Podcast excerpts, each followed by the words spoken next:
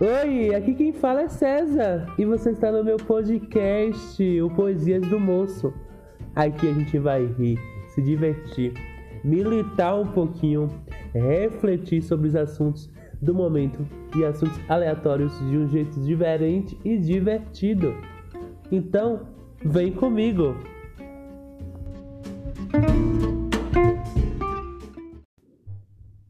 E não é que chegamos ao episódio 2, minha gente.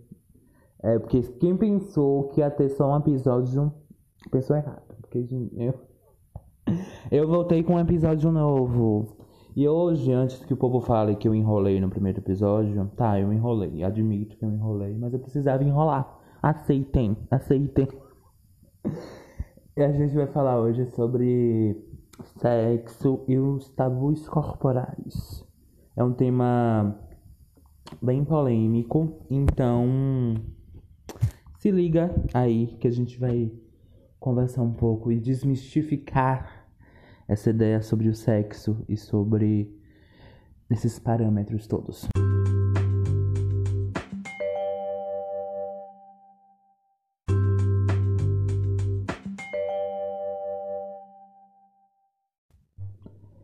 Tá, como sou uma pessoa é, que gosta de montar os roteiros muito bem feitos, né? Sou entendida, sou, sou uma pessoa entendida, de conhecimento.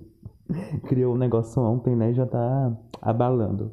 Mas enfim, a gente vai falar né, sobre o sexo, mas a gente precisa voltar no tempo, né? É, a gente precisa voltar lá pra era do povo feudal, lá para essa época, onde a Igreja Católica ela taxava, né, é, o que o povo ia fazer em quatro paredes, né? Então lá o povo do clero, a, a nobreza, ela taxava o que as pessoas iriam praticar, né?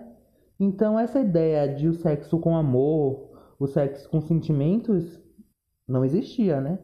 Você gosta de, de, de, Você é uma pessoa romântica? Que eu sou romântico. Você é que eu sou. Então não tinha esse romantismo, né? Porque. Me julguem, me julguem, eu sou romântico. então, aquelas pessoas da época, elas não pensavam muito naquele, no, no sexo como algo de prazer, né? O sexo mais ou menos era para dar prazer pro homem, né, para os machos. Então, os machos sentiam prazer para eles e também para procriar. Então era essas duas coisas, ou procriação ou para os machos. A mulher, ela não tinha e não sentia esse prazer. Ela estava lá realmente como um objeto sexual.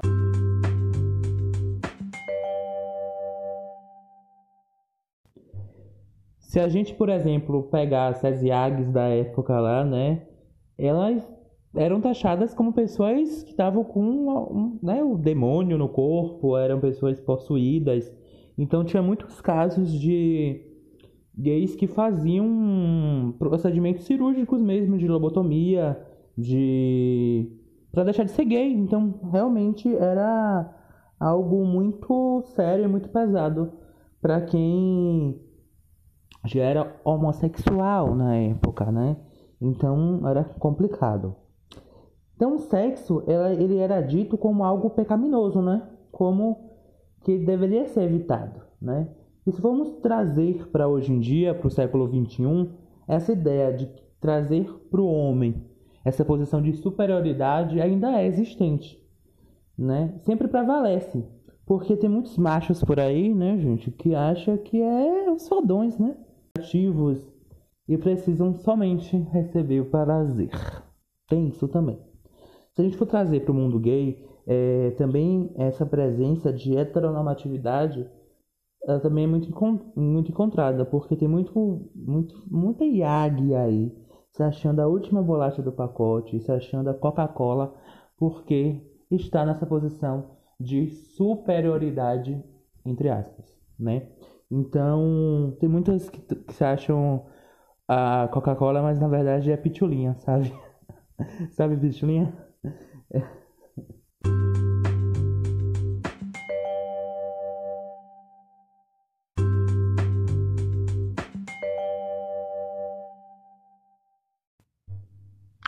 Então, meu consagrado, deixa eu falar aqui pra você, rapidinho. Pra você, numa relação homoafetiva, você não precisa se mostrar mais homem para não se mostrar menos gay. Porque mostrar feminilidade, né? Se mostrar numa posição de, de feminino, né? É muito baixo, né? É algo menor. Então melhore, né, gay? Melhore. Não seja a própria radiação, não seja o próprio Chernobyl, né? Por favor. Vamos até falar sobre isso, sobre esses pontos de relacionados a isso. Então, aguardem, aguardem que a gente vai conversar sobre isso mais para frente. Então, uma parte muito importante da gente entender quando a gente fala sobre sexo, quando a gente fala sobre o prazer, é o orgasmo, né? Porque o orgasmo, ela é a sensação de ápice desse prazer. Então, aqui na minha pauta, que eu fiz uma pauta maravilhosa, como eu disse para vocês no começo do, no começo do, do, do podcast, é, pesquisei aqui e 58,8% das mulheres já disseram que fingiram o orgasmo, sentiram orgasmo na hora lá da relação sexual. Isso dá muito por tudo que a gente falou, né? Como por, por os machos, é, se colocarem nessa posição de superioridade, de, de querer sempre ter o prazer e não dar o prazer, né? Porque tem muito macho hétero que não sabe nem onde é o clitóris, quanto mais dá prazer pra mulher, né? É só prazer. Então, melhorem, dê, conversem, né? Criem diálogos. Eita, desculpa, gaguejei.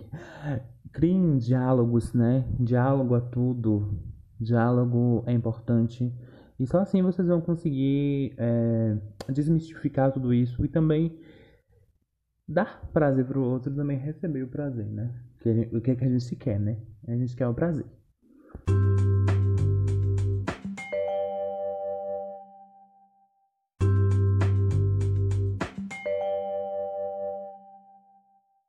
Tá, a gente falou sobre essa parte do sexo, né, com o outro e também com relação ao, ao orgasmo, mas o prazer, ele além de ser uma troca, ele é algo individual, né? Ele é algo nosso também. Ele precisa ser algo é, da gente. Isso também vai muito de insatisfações corporais, né? Vai muito do, dos tabus existentes. Porque o corpo, ele traz erotização, né? O corpo, ele traz esse, essa ideia do corpo, do do tesão, né, dos fetiches e tal. E principalmente o corpo, padrão. Aí quando a gente fala sobre o corpo padrão, a gente precisa entender que a nossa sociedade ela dita é, nós indivíduos como caixinhas, né? Então a gente precisa se encaixar nessas caixinhas do padrão. Então se você é uma pessoa hétero, branca, cis, e magra, você é uma pessoa padrão, né? Provavelmente você é uma pessoa padrão. Certamente você é uma pessoa padrão.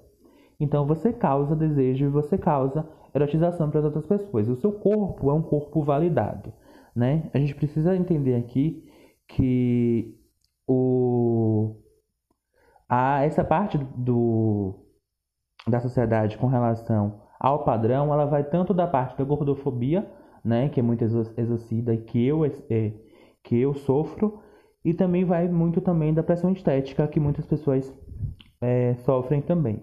Então a sociedade ela não aceita pessoas nem muito magras e também nem pessoas gordas, porque a gente tem que estar aqui no padrão, pré-estabelecido por ela. E esse, é, esse padrão ela foca principalmente nos nossos desejos, nos nossos fetiches, na nossa no nosso querer estar com o outro, se sentir é, é, desejado pelo outro, né? E isso é muito importante também de falar sobre a gordofobia, porque é um ponto muito é, certeiro de pautas e de reflexões que a gente precisa também colocar aqui como para vocês pensarem, né? Porque quando a gente fala de um corpo gordo, a gente fala de um corpo que é patologizado, que é um corpo taxado como um corpo doente, né? A gente sempre cai no corpo gordo como um corpo negligente à saúde, negligente às nossas ações. O corpo gordo, ele é tirado a sua afetividade, ele é tirado a amorosidade. Então, a gente não tem direito a sentir prazer, né?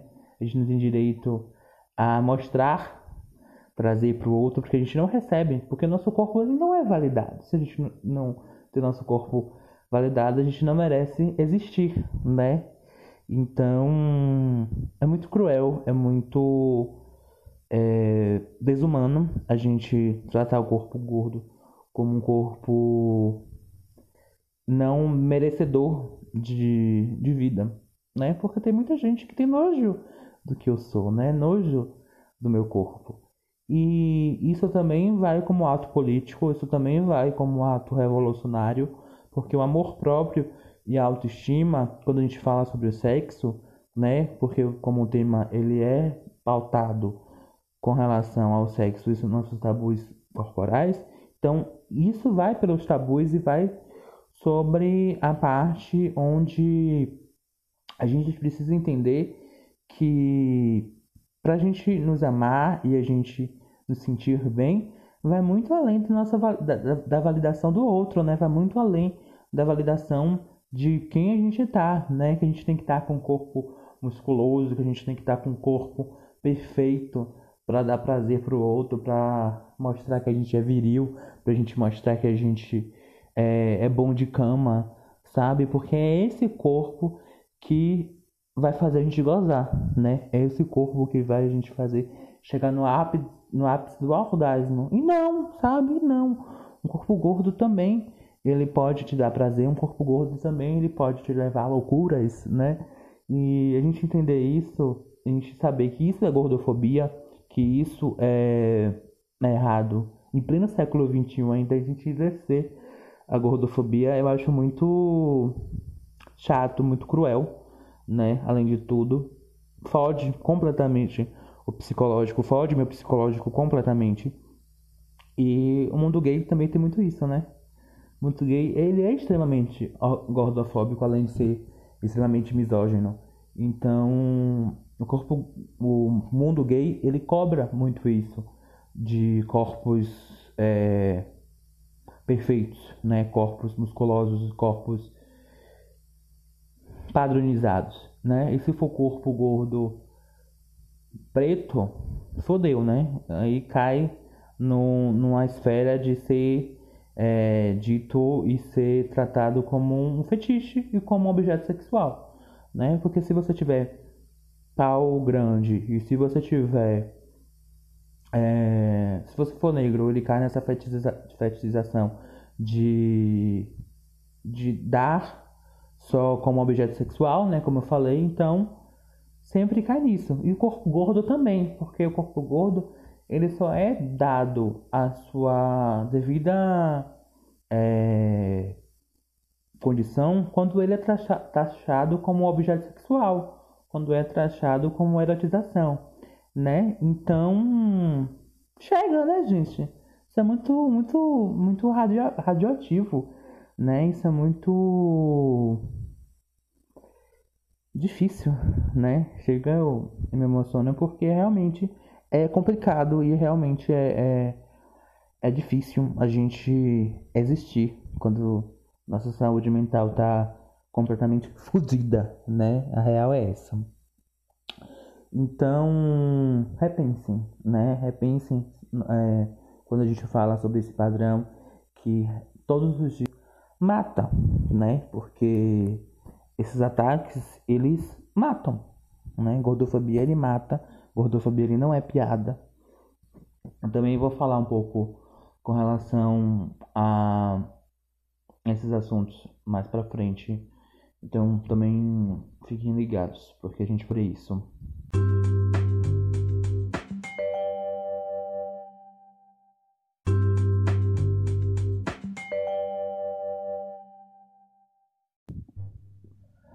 A gente falou sobre essa parte do orgasmo, toda essa parte do corpo e dos tabus, e também a gente precisa falar uma parte muito importante que eu não posso esquecer, que é sobre a masturbação, né?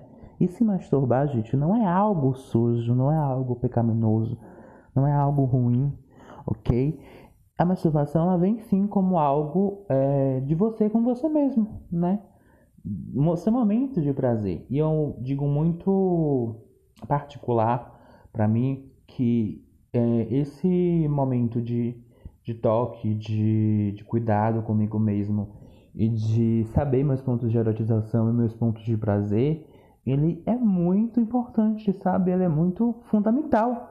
Porque pense aí, se você não se toca, se você não se sente, como é que você vai conseguir dizer para o outro quais são seus pontos de prazer, quais são seus pontos de ápice de, de erotização? Não vai, né? Então a gente precisa desmistificar essa ideia de que se masturbar é errado, se masturbar é algo é, endemoniado, né? Não é. Tirem essas ideias, né? A gente precisa se tocar, a gente precisa sentir nosso corpo e a gente volta muito é, quando eu falo sobre a gordofobia e quando a gente fala sobre o corpo gordo, isso me trouxe muito o amor próprio e me trouxe também a autoestima. Então, quando a gente fala sobre essa, esse ato revolucionário de se amar, ela também vai nessa, nesse lado da masturbação também, que foi o momento que eu escolhi para mim mesmo, para me dar prazer, para sentir prazer comigo mesmo. E isso é muito bom, né, gente? Se você não se toca, se você não é, sente seu prazer, sinta, né? Vamos nos masturbar, mas, oxe. É, a gente precisa também falar que essas zonas eróticas e esses toques, ela vem como esse, como eu falei, né, como esse plus a mais do, do prazer, né? Então, principalmente as minas, toquem, se sintam, né? Tem muitos casos de meninas que elas não se masturbam e não praticam essas coisas porque acham que realmente é algo sujo e é algo errado. E não, sabe? Porque vocês precisam realmente sentir nenhum prazer com vocês mesmos, sentir esse, esse momento de, de, de desejo consigo.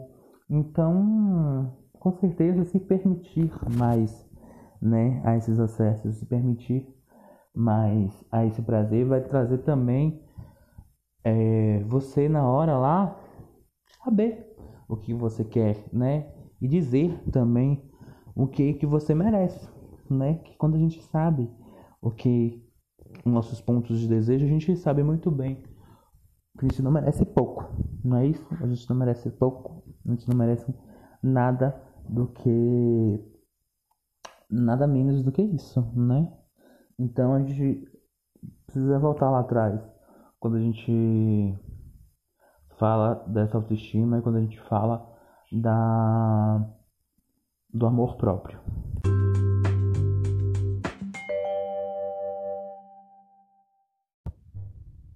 Bom, uma coisa que eu me lembrei aqui também, que é muito importante de eu mencionar aqui para a gente criar reflexões, é quando a gente traz o sexo, tira o sexo do prazer e coloca o sexo como um produto, né?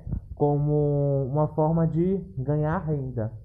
Porque a gente sabe que tem muitas pessoas que trabalham com sexo, né? Sobrevivem com sexo, né?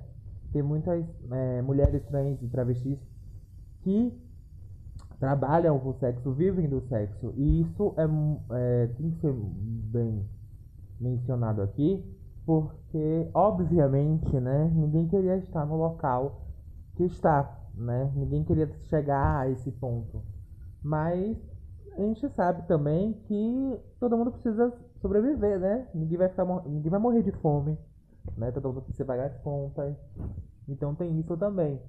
A gente precisa falar que é, esses grupos de esse um T, né, do LGBT, ele é sim viabilizado, ele é sim tratado como negligente, né? Então tem muitas é, minas trans que vão pra rua como uma maneira de sobreviver, como uma maneira de ganhar o seu pão de cada dia, né? Conseguir existir, né? Mesmo que seja é, no não seja na, à frente né, da sociedade, né? Seja por, por detrás, mas é essa sociedade que mata, né? É essa sociedade que exclui, que é excludente, que é que bate.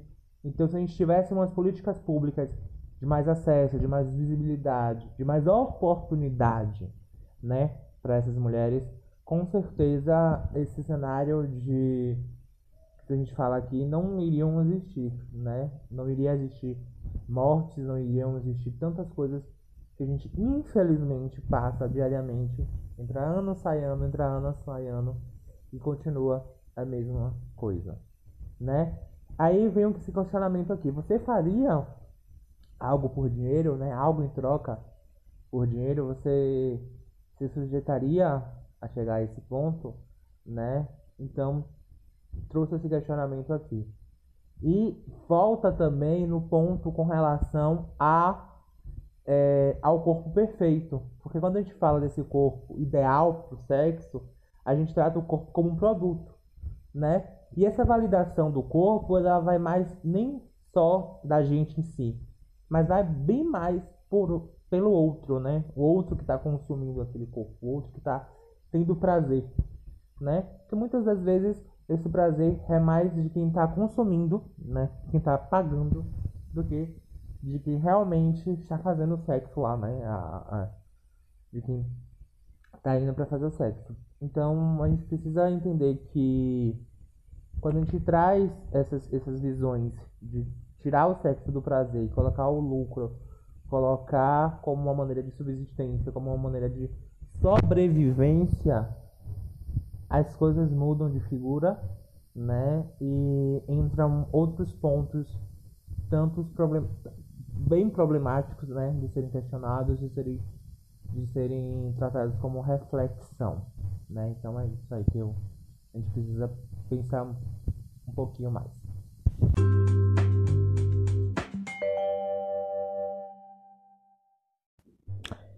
Então, gente, tudo que eu falei aqui é pra gente trazer, sim, consciência, né, de tudo, todo o prazer, né, porque o sexo, além da gente, da, da busca do prazer, ele é esse meio de nos permitir, né, nos permitir ao outro, nos permitir aos nossos desejos, né? Tanto os nossos como os desejos dos outros.